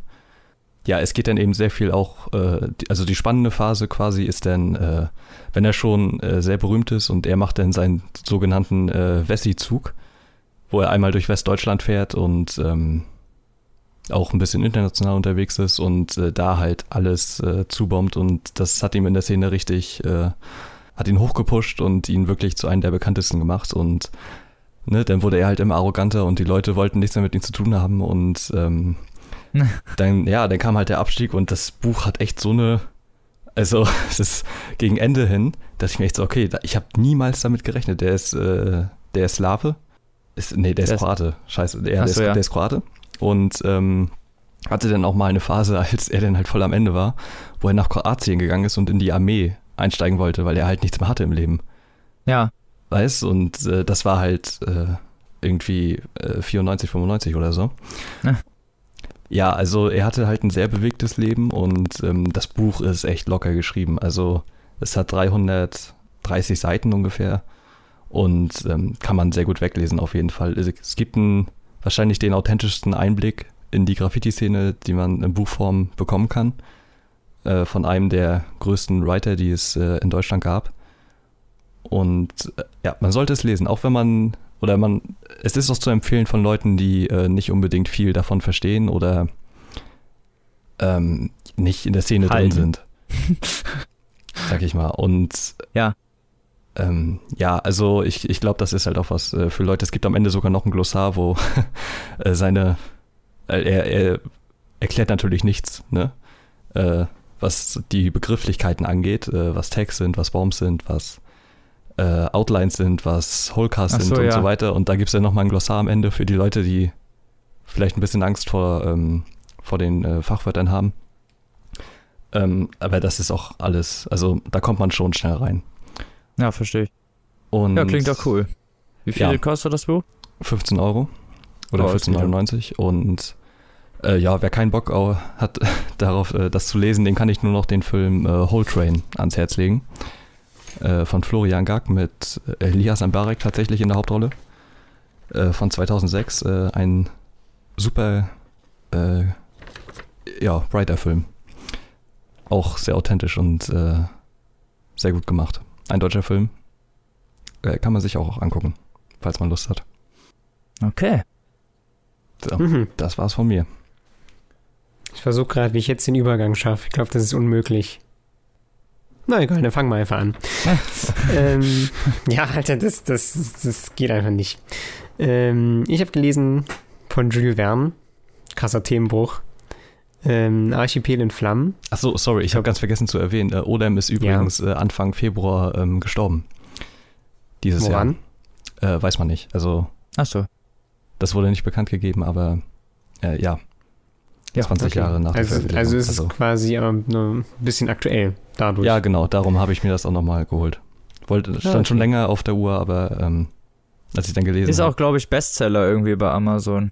Ja, genau, also Ah. ähm, jetzt, wo das wieder Mhm. neu aufgelegt wurde und mit dem Ja, Tod so ist wie es manchmal halt ist, ne? Wenn die Mhm, Leute sterben, Genau. so, so war es Dann kommt immer. der Hype nochmal. Ja, richtig. Posthum. Genau, also wie gesagt, Archipel in Flammen von Jules Verne. Ich glaube, zu Jules Verne muss man jetzt nicht so viel sagen, denke ich jetzt mal. Ein französischer Autor, 1905 gestorben, hat ähm, unter anderem geschrieben, also ich denke mal so 20.000 Meilen unter dem Meer kennen die meisten oder Reise Ja. zum Mittelpunkt der Erde, 80 Ja, Tage so um die Welt. Ja, genau. genau. Ähm, und quasi, das fand ich ganz witzig, in seinem Wikipedia-Artikel steht, äh, weil ich heute mal nachgeguckt habe, nur so generell, dass er quasi durch diese Werke als ein Mitbegründer der Science Fiction gilt. Naja, Ja. ja, klar. ne? Ja, weil damals, man Bisschen- muss sich das ja immer schon. so denken, weil heute ist ja dann der Reise zum Mond oder solche Sachen sind ja heutzutage, würde ja jeder denken, ach so, okay, da geht's um die Reise zum Mond, aber damals gab es noch keine Flugraketen Ja, ja. und so. Also es war, war halt damals ein komplett an- anderer Maßstab, als es heute ist. Ne? Ja. Ähm, genau, das Buch ist ursprünglich erschienen 1884, also über 130 Jahre alt quasi. Ja. Ähm, und die Version, die ich gelesen habe, ähm, kommt aus dem Verlag Neues Leben Berlin und ist jetzt 89 kam das raus. So, das Ding hat auch kein Cover. Also auf dem Cover steht einfach Jules Verne. So, das Ja, ist ein ganz gesehen. simples weißes. Buch und das war's. Also es ist halt quasi sehr schlicht gehalten. Und das Buch spielt quasi um 1820, so ungefähr. Und ähm, es spielt in Griechenland. Und zwar geht es quasi darum, dass Griechenland ja damals von der Türkei oder von den Türken oder vom Osmanischen Reich, je nachdem wie es damals Mhm. hieß, ähm, besetzt worden war. Und die Griechen fanden das natürlich nicht so cool und dann gab es halt mega Unabhängigkeitskrieg. Ja, also die Griechen haben quasi versucht, ähm, sich nach und nach ihre Freiheit zurückzuerkämpfen und als souveräner Staat quasi dazustehen. Ähm, also das ist so das, das Setting, in dem wir uns bewegen. Und natürlich gab es 1820 äh, auf hoher See natürlich noch Piraten. Also gibt es da heute immer noch, aber so Ah. richtige Nicht mehr dieselben. Booten aus Holz und Kanonen und so, ne? So wie Ja. man es kennt. Fluch der Karibik-Piraten. Ja, genau, genau solche. So in etwa. So, und das ganze Buch beginnt quasi damit, dass uns, naja, eine Gruppe von Leuten vorgestellt wird auf einer Insel. Ähm, Und diese Leute, die stehen da alle so rum und langweilen sich und gucken aufs Meer hinaus, quatschen ein bisschen. Und man stellt eigentlich relativ zeitnah fest, dass, es, dass sie ein bisschen unzufrieden sind. Denen geht es nicht so gut. Und die werden dann nach und nach immer weiter beschrieben. Und wir erfahren quasi, dass sie auf der Lauer sind. Also sie warten, bis Auf irgendjemand ein Mauer, Boot auf erblickt. der Lauer Genau. sitzt Ähm, ein und kleiner wenn, Grieche. wenn sie ein Boot erblicken, dann machen sie sich quasi los, in der Hoffnung für sich daraus Profit zu schlagen. Das heißt, entern, Gefangene nehmen, keine Ahnung, und halt möglichst das holen, was auf dem Schiff liegt. Also auf Looten gut halt, Deutsch ne? essen, ja, genau, Ja. looten. Seeräuber. ähm, Gutes altes Loot. Genau. Ähm, und Vergewaltigen und plündern. Ja, wir singen jetzt alle Seemannslieder. Die Klassiker. Ähm, Die Klassiker. Quasi auf der, auf der Insel, wo die hocken, ist noch so ein Berg und oben auf dem Berg ist ein Kloster. Und quasi einer der Mönche, ähm, die in, der in dem Kloster lebt, sieht quasi ein, ein Schiff am Horizont. Und rennt dann ganz schnell zu den Leuten runter und sagt ihnen, hier Männers, guckt mal da hinten, ich habe es gerade eben schon gesehen und pipapo. Hä, Und wie dumm sind die denn? Wieso sitzen die denn unten, wenn man von oben viel besser sehen kann? Ja, weil die sich auf den Mönch verlassen. Die haben irgendeinen so einen Deal. Das wird Ach nicht weiter so. beschrieben, aber wahrscheinlich gehört der Mönch mit zu denen oder so. Oder die haben ah, so, irgendeinen okay. Vertrag, keine Ahnung. Ähm, auf jeden Fall sehen die das dann irgendwann auch. Und dann werden die natürlich spitz, ne? Und sagen, so, Kinders, jetzt holen wir uns endlich mal wieder ein bisschen was ran. Und dann fangen die natürlich. Werden sie spitz. Dann fangen die natürlich an, das Boot zu beobachten. Und, Oh, geil, ähm, ein Boot.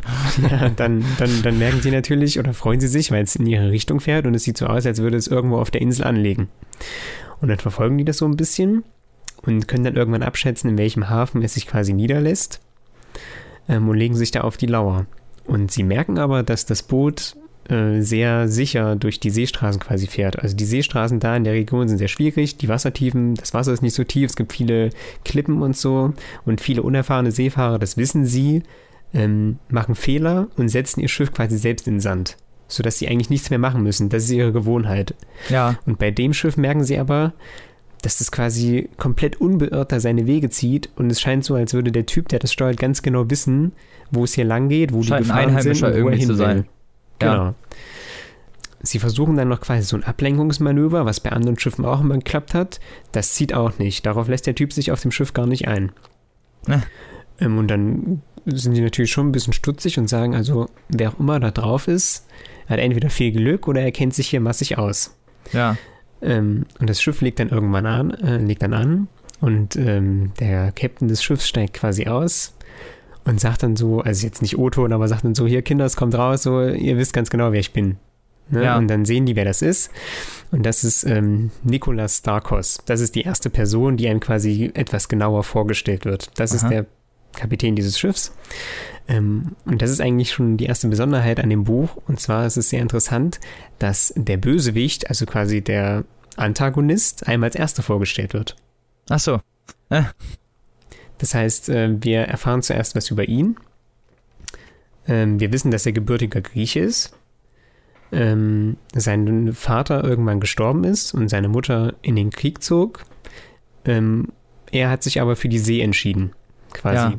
Er wollte mit dem Krieg nichts zu tun haben, er wollte Seefahrer werden. Und wir erfahren auch, dass er sich aber irgendwann auf der See den Türken angeschlossen hat. Das heißt, er ist quasi ein Familienverräter, weil seine Mutter für die Griechen kämpft und er ist ein Landesverräter, weil er als Griechen für die Türken kämpft. Doppelverräter. Genau. Des Weiteren äh, wird relativ schnell klar, dass er als Seefahrer wahnsinnig talentiert ist, aber eben auch der klassische Pirat und Bösewicht. Also er ist mega skrupellos, ihm geht es eigentlich nur um Geld, ja. Ähm, sodass er, er ist relativ leicht einzuordnen, ab einem schon relativ zeitnah.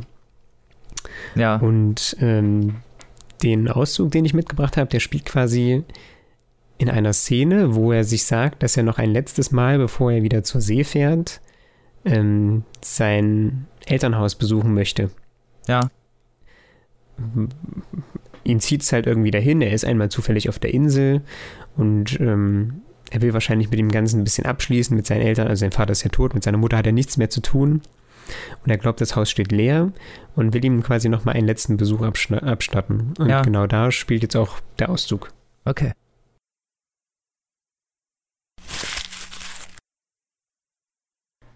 Ein merkwürdiges Zögern überfiel ihn. Es gibt ja kein noch so verhärtetes Herz, das nicht lauter klopfte, wenn in ihm liebe Bilder der Vergangenheit erwachen.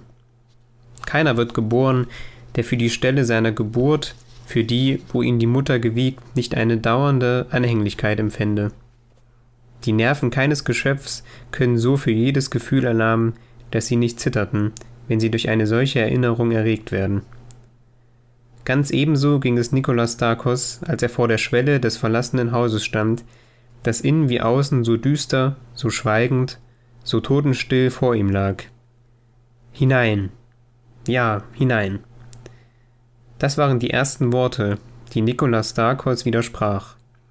Eigentlich murmelte er sie nur vor sich hin, als fürchte er, gehört zu werden und irgendeine Erscheinung aus vergangener Zeit wachzurufen. In den Raum innerhalb der Umzäunung zu gelangen war ganz leicht, da die Tür schon halb zerfallen war und Teile davon auf dem Boden rumlagen.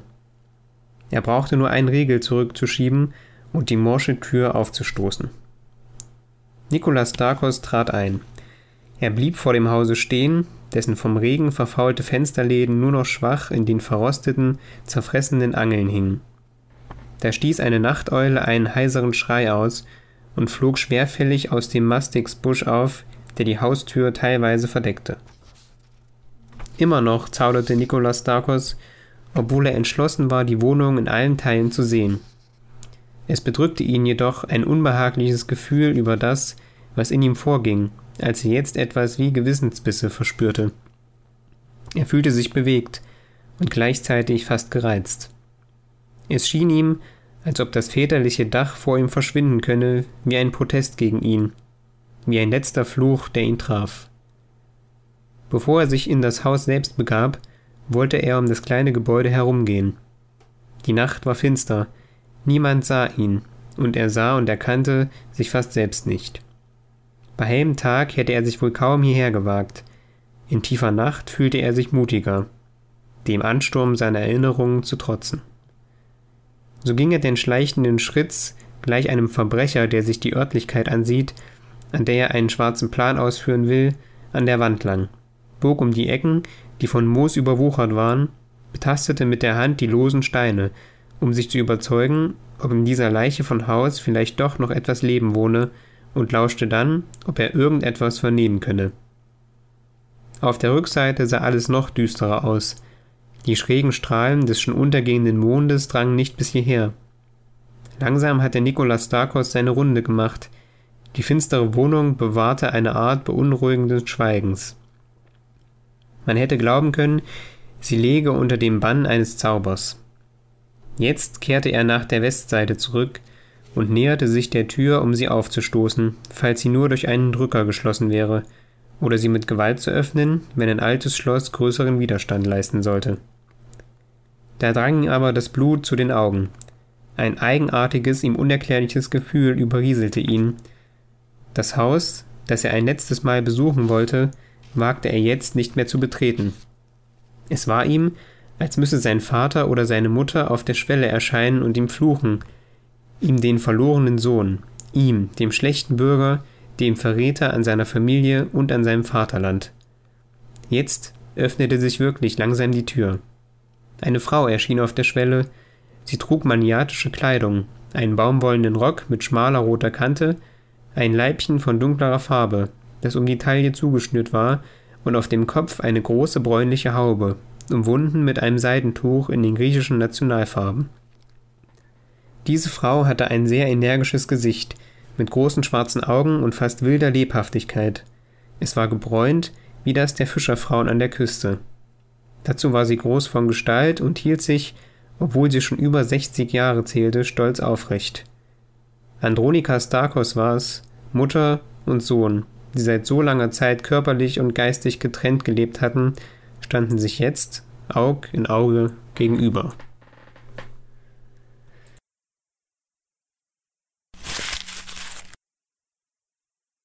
Also wie in dem Auszug gehört, ähm, ist das Haus doch nicht so unbewohnt, wie er zunächst dachte.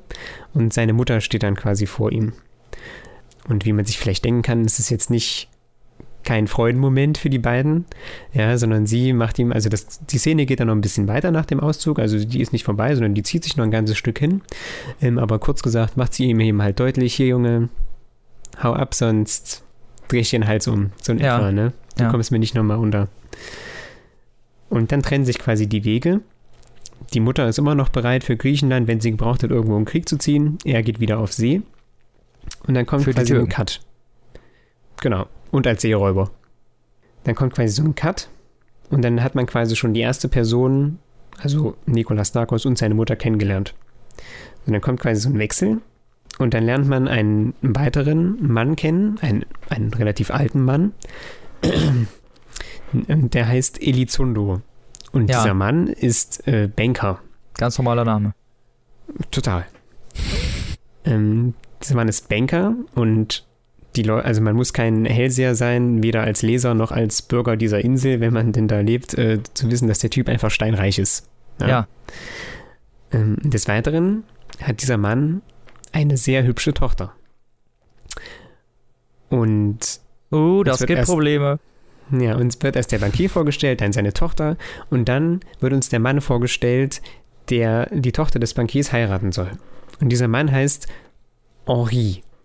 Wunderschön. Henri. Henri heißt er, genau. Henri. Und quasi erst Oh. jetzt ähm, lernt man den Guten in der Geschichte kennen. Ja, also der Mann ist französischer Offizier, hat in Griechenland gekämpft, weil Griechenland damals einen Pakt mit äh, Russen, Franzosen und Briten hatte. Die haben die alle unterstützt quasi. Ja. Deswegen hat er in Griechenland gekämpft, ist äh, ebenfalls sehr erfahrener Seemann unter anderem und hat eben viele Schlachten geschlagen quasi. Ähm, versteht sich mit dem Elizondo sehr gut und er hat deswegen auch nichts dagegen, dass dieser Mann seine Tochter quasi zur Gemahlin nimmt. Und das Ganze wirkt eigentlich. Also der Franzose hat ein Buch darüber geschrieben, wie in Griechenland irgendwas abgeht und der Gute ist ein Franzose. das ist richtig. Kann man ihm nicht verübeln. Die mit ne? ihrem Nationalstolz immer. Ja, ja. Ähm, so, bis dahin wirkt eigentlich alles toppi. So, du liest so, ja, dann nimmt er, heiratet er die, okay, und wieso habe ich jetzt den ersten Typen überhaupt kennengelernt? So, ne? Macht bis dahin irgendwie überhaupt keinen Sinn. Auf jeden Fall kommt dann irgendwann der Bösewicht, also dieser Nikolas Darkos, auch auf die Insel. Ja. Und äh, auch der kennt diesen Elizondo. So quasi, dass, sie- dass sich der Kreis quasi schließt, dass eine Verbindung entsteht. Und zwar geht er zu dem Elizondo und sagt ihm: Pass mal auf, ich habe festgestellt, deine Tochter sieht ziemlich gut aus. Ja. Ähm, und wenn du mir die nicht zur Frau machst, dann sage ich allen Leuten, auch deiner Tochter, woher eigentlich dein ganzes Geld stammt. Und zwar stammt das, oder ein Großteil des Geldes des Bankiers ähm, aus dem Sklavenhandel, den er mit Nikolas Darkos betreibt. oh. Das heißt, er setzt ihm quasi die Pistole auf die Brust und sagt, mach wie du willst, ich gebe dir jetzt ein paar Tage Zeit und wenn du es dein, deiner Tochter und deinen Leuten nicht sagst, woher eigentlich dein ganzes Geld stammt, dann mach Dann ich's. ich das, ja. Ja, und dann geht es natürlich ab. So, und dann vergehen so ein paar Tage, er hat dann so ein bisschen Bedenkzeit, aber bevor er sich überhaupt entscheiden kann, was passiert, ähm, kriegt der Henri, also der die Tochter eigentlich äh, haben sollte, einen Brief, in dem drin steht, ja, also unsere Hochzeit kann so leider nicht stattfinden. Der fragt sich natürlich, was da los ist, weil er nicht weiß, wieso, weshalb, warum. So, da steht Ja. nur drin, ja, äh, wird halt nichts dumm gelaufen. Das macht ihn natürlich ziemlich sauer. Ja, wäre ich auch angeschissen. Und es, es scheint eigentlich alles so, als wäre die Sache gelaufen. So, und das ist dann natürlich ziemlich schlecht für ihn. Ähm, aber bevor, bevor quasi eine Entscheidung fällt oder die beiden heiraten können, stirbt der Bankier. ja, Und somit quasi auch, gibt es keine Deal. Entscheidung sozusagen. Ja, okay. ne? Und der Nikolas besucht dann die Tochter des äh, Bankiers und sagt, ja, aber nur weil dein Vater jetzt tot ist, glaubt man nicht, dass, dass der Deal geplatzt ist so, ne? Also das Ja. geht immer noch so. Ich weiß ja, ganz ich, genau. Du woher das Geld stammt. Genau. Sie hat aber mittlerweile quasi in den Unterlagen ihres verstorbenen Vaters gelesen und weiß auch, woher das Geld kommt. Ja, Und sie, sie schämt sich aber nicht dafür, sondern sie steht dazu und sagt, ja, ich kann es nicht ändern, was mein Vater gemacht hat, aber ich mache es wieder gut. So, sondern nämlich indem ich das spende und alles Mögliche. ja. Dass quasi zwischen den beiden ein Streit entsteht und ähm, bevor er ihr irgendwas tun kann, flieht sie quasi und haut ab von der Ja. Insel. So dass quasi der Henri, der sie eigentlich heiraten sollte, nur weiß, dass sie abgehauen ist und nicht ihn heiraten wollte. Aha, und toll. der, Nico, der Nikolas Darkos sauer ist, weil er nicht an sein Geld kommt. Und die beiden sind und- noch auf der Insel. Genau, und die Tochter ist verschwunden, weg. Dö, dö, dö, Showdown. So, der Nikolas Darkos sagt sich dann quasi, ja gut, jetzt bleibt mir nichts anderes übrig. Ich guck halt mal, wo die hin ist, ne? Und zieh Äh. nochmal zur See. Und, die, ähm, und der Henri, der sie eigentlich heiraten sollte, der bekommt einen Brief, dass er sich auf einem Boot melden soll, weil ihm da eine Stelle angeboten wird. Aha. Und dieses Boot ist nicht irgendein Boot, sondern das ist das Boot, was quasi den größten Piraten der See jagen soll. Das hat einen ganz gezielten Auftrag. Äh. Ähm, und zu der Stelle sagt er natürlich nicht nein. Und Nee, das ist eigentlich auch ganz interessant, dass nachdem quasi alle wichtigen Personen zusammengeführt worden sind, die Geschichte sich wieder in drei Stränge aufteilt. Äh, Also da einmal zusammenführen, um so eine Grundbasis zu schaffen und ja, Ja, jetzt, genau. jetzt gehen sie wieder erstmal ihre eigenen Wege. Und dann splittet sich alles wieder auf. Wo die Tochter hin ist, wissen wir nicht. Das wird gar nicht erwähnt. Also das kommt dann zum Schluss, den ich Ja, jetzt ja, nicht klar. sage. Ja, ja, die kommt äh, erst ganz zum Schluss wieder. Ähm, der Nikolas Darkos fährt zur See So und treibt da sein. Unwesen. Und der, der Henri jagt den größten Piraten und äh, ist quasi ebenfalls als Offizier unterwegs. ja. Und wer wissen will, wie sich das alles wieder zusammenfügt, der muss es halt selbst lesen. Boah, bist du fies. Verrückt. Ähm, aber auch hier, um nochmal auf das zurückzukommen, was du vorhin gesagt, äh, gesagt hast, Robin, wegen dem Vorausahnen, also das ist hier auch keine große Kunst. Ja, also da wirst du ja quasi mit deinem Gesicht quasi auf das Blatt Ja. gedrückt. Also, Also man ja, kann man schon muss ahnen, das, wo viele weil dein Buch Situationen muss er aber auch vielleicht irgendwie nochmal in, in Bedacht behalten, dass es auch ein bisschen älter ist, sagen wir es mal so. Ne? Ja, Ja, das, das wollte ich auch stimmt. gerade sagen. Also wir haben jetzt ja schon so viel gelesen und geguckt und so, ähm, was diese Handlungsmuster natürlich alle wieder aufnehmen. Also man und muss, den, man muss den zeitlichen Aspekt ein bisschen Genau. berücksichtigen, das stimmt. Ja, genau. Weil das ist, das ist ja Ähm, so die Grundbasis, worauf ungefähr alle Abenteuerromane heutzutage beruhen, nur, nur weitergeführt, ne? Ja. Also festzuhalten ist auf jeden Fall, dass das ganze Ding hat eine gute Gesamtlänge, das sind gerade mal 240 Seiten so. Dann sind die Kapitel an sich auch äh, gut getrennt voneinander und haben eigentlich immer auch spannende Enden oder so, dass man halt immer im guten Fluss ist. Ja. Des Weiteren fand ich halt das Setting recht interessant, weil sowas lese ich eben nicht so oft. Griechenland Anfang 19. Jahrhundert ne, ist jetzt nicht mein Spezialgebiet. Ja, klar. Ähm, und des Weiteren fand ich den Schreibstil mal sehr, sehr angenehm. Also ich hatte erst am Anfang ein bisschen Bedenken und es hat auch so 30, 40 Seiten äh, gedauert, bis du da wirklich drin bist. Weil manches, also da sind Sätze halt, da sind sieben Kommas drin. Ja, und So, Jules ja, ja, hat auch teilweise ja. echt so eine langen technischen Beschreibungen und sowas. Ja, das stimmt also da, auch, ja. Also, Genau. ja. Da muss man sich erst dran eingewöhnen, aber der Sprachstil insgesamt, Genau. so wie die Geschichte geschrieben ist und auch wie die Charaktere irgendwie so präsentiert werden, ist voll eindringlich bei dem. Der Ja. schafft das irgendwie. Ich hatte das bei 80 Tagen um die Welt auch, wo er diesen Passepartout beschreibt und auch so dieses. Es ist irgendwie. Es ist nicht das, was es heute ist, ne? Es ist nicht so auf. Wirklich irgendwie so auf diese Spannung ausgelegt, aber alleine durch diese Erzählung ist das so spannend, dass man auf jeden Fall weiterlesen will. Es ist ja mehr so eine Erzählung eigentlich des Ganzen, ne? Und nicht so wirklich auch Genau. mit Insicht und so. Das ist ja nicht so viel da drin. Nee. Also ich fand den Schreibstil irgendwann auch sehr angenehm zu lesen, nachdem man sich daran gewöhnt hat. Und das, obwohl es eigentlich im Vergleich zur, zu beschreibenden Texten sehr wenig Dialog ist. Aber das Ja. war hier in dem Fall irgendwie gar nicht schlimm. Das hat der Schreibstil schon gut wettgemacht.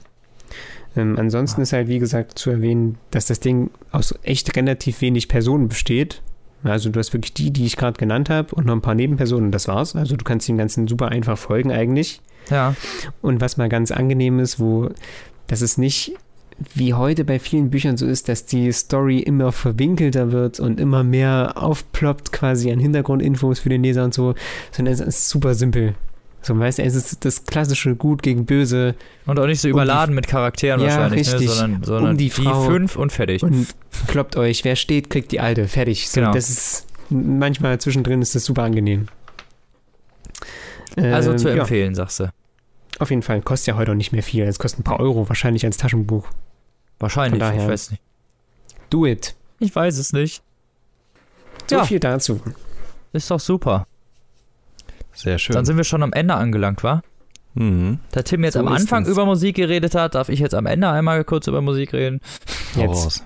So, Florian Silbereisen. nee, ich habe mir das neue äh, Parkway Drive Album kau- gekauft. Ich weiß nicht, ob ihr das kennt. Das ist eher so in Richtung Metalcore.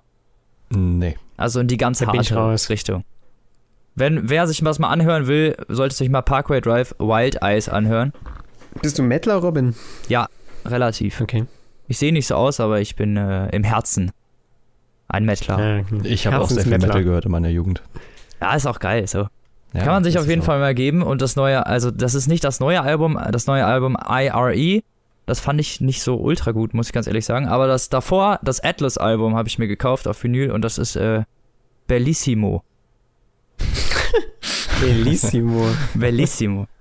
Sehr pikant, also Mhm. wer das, wer wer etwas, etwas härteres, aber doch melodisches, korrektes für die Ohren möchte, der sollte sich die mal anhören. Die Korrekt. gibt's nämlich äh, bei Amazon Prime, auch umsonst bei diesem Streaming-Service. Ah, okay. Ja, okay. Hm. Okay, das war das Wort zum Sonntag. Ja, das wollte ich noch loswerden. So, Gut. nächste Folge, Freunde, ne? Oh ja, strafes Programm. Nächste Folge. Gibt's wieder Sonderspezialeditionen. Teaser nicht Sachen an, die wir nicht Kapam. einhalten können. Das ist Wie? sonst wie bei Millennium. So, da haben wir vier Anläufe gebraucht, bis das Ja, Ding aber Wieso nicht ein? Ich bin schon fertig. Ich habe nicht mal angefangen. Was, was machst du denn? Hey, ich bin gestern mit dem Buch für heute fertig geworden. Was ist los? Junge. Ich habe noch, Junge. 800 ich hab noch 850 Seiten vor mir. Ja. Da hättest du mal mit mir tauschen sollen, ey, so. Das wird Das hätte ich ja nicht gewusst. Also ich habe dann die nächsten zwei Wochen keine Zeit. Tut mir leid. So, So ist es. Egal. Aber ja, wir sagen noch nicht was. Freut euch drauf. Genau. Es geht sehr viel um Drogen.